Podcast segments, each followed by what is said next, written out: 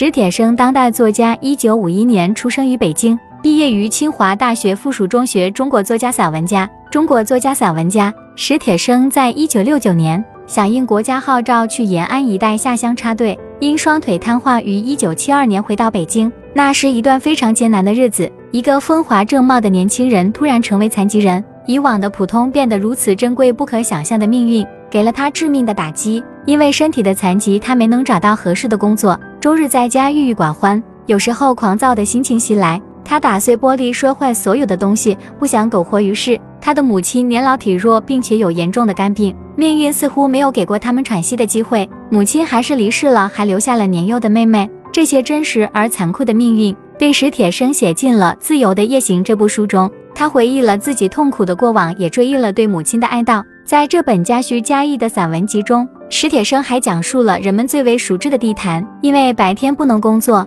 他会选择去家附近的北京地坛公园，在那里，他思考自己的人生，也看着形形色色的人来人往，一种表达的欲望油然而生。于是他便开启了宿命般的写作。比如在地坛公园，史铁生经常看到一个小姑娘来这里捡拾好看的树叶，久而久之，他们好像成了这里的熟客，但从未有过交流。直到有一次，他看到几个男孩在欺负这个女孩，而女孩的表现很明显有智力障碍。后来恶作剧的男孩们被女孩子的哥哥轰走，女孩沉默地跟着哥哥回家了。这对史铁生的触动十分巨大。命运给了女孩娇美的面庞，却赋予了她悲凉的命运。于是他便将这些感悟写在了自己的小说中。因为笔耕不辍的勤奋，也因为独特的人生经历，史铁生的文章受到了广泛的认可。发表的文章获得了第三届鲁迅文学奖、二零零二年老舍散文奖、二零零二年传媒文学杰出成就奖等等。文章《我与地坛》还入选了中学生课本。虽然名气大增，但史铁生后来又患肾病，